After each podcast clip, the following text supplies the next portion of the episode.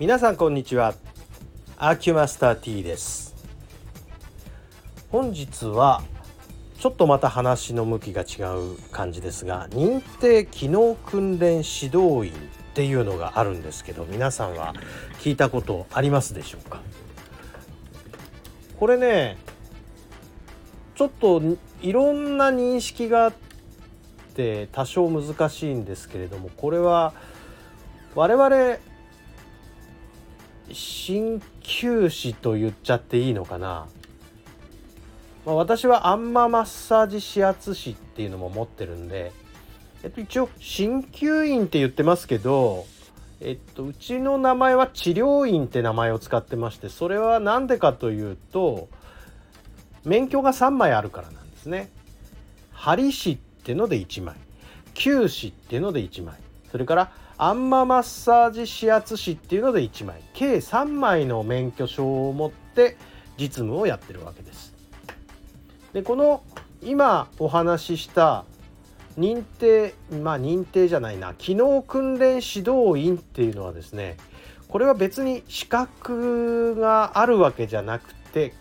一応こういう資格持ってる人は機能訓練指導員になれますよというそういうものなんですね。それでこれどの資格の人がこれになれるかというと理学療法士作業療法士言語聴覚士看護師柔道整復師そしてアンママッサージ指圧師となってるんですね一応。で制度設計の段階で当初アンママッサージ指圧師だけ入って針師と灸師は除外されてたんですが針師灸師がこの機能訓練指導員になる場合は実務経験が必要ということになってます。でどう実務経験積むんですかって話ですけど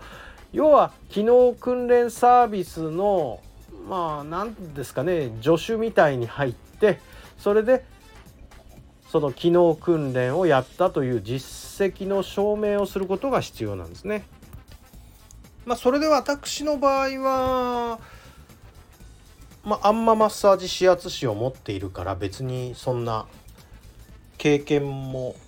実務経験も必要ないし講習会受ける必要もないしということで即。だってもう今やってる感じですからね業務的には。もうもう開業の時からやってるから10丸18年もう19年目ですか。あ19年目入ったのか往診専門を入れると。そんなわけで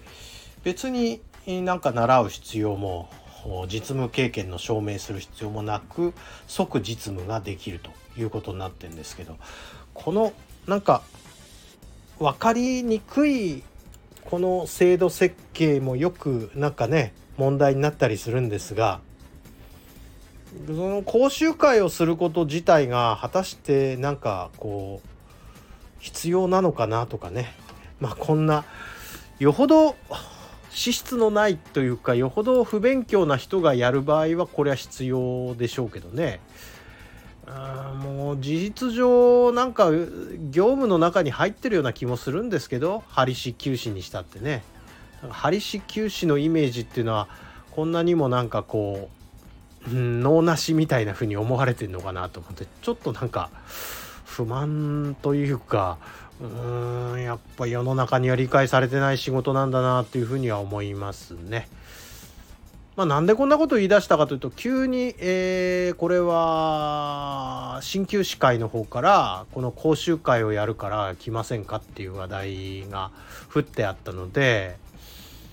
まあ、自分受けなきゃいけねえのかなこの講習会と思って調べてるといや別に受けなくていいということが分かったんでまあ私個人的には解決した話ではあるんですがどうもこの機能訓練指導員っていうのなんかあるようなないようなようわからん感じの立ち位置の資格だなぁと思って見てはおります。あ資格ってまた言っちゃいましたけど別に認定証とか別にあるわけじゃないと。みなし資格みたいなもんでしょうか。非常にねニッチな商売だけにねこの制度設計もニッチなその制度設計になってるんですよね。あすいません。愚痴になりそうになったからこの辺でやめておきましょう。どうもありがとうございました。